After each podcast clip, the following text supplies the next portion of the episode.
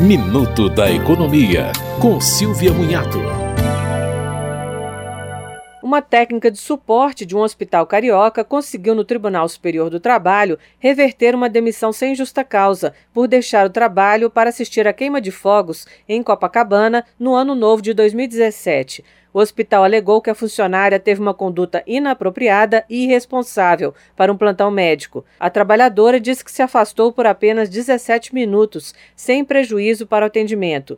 O juízo de primeiro grau entendeu que a funcionária prestava serviços de forma adequada há mais de 10 anos e que o hospital deveria ter observado a gradação das penalidades, aplicando inicialmente uma advertência ou suspensão.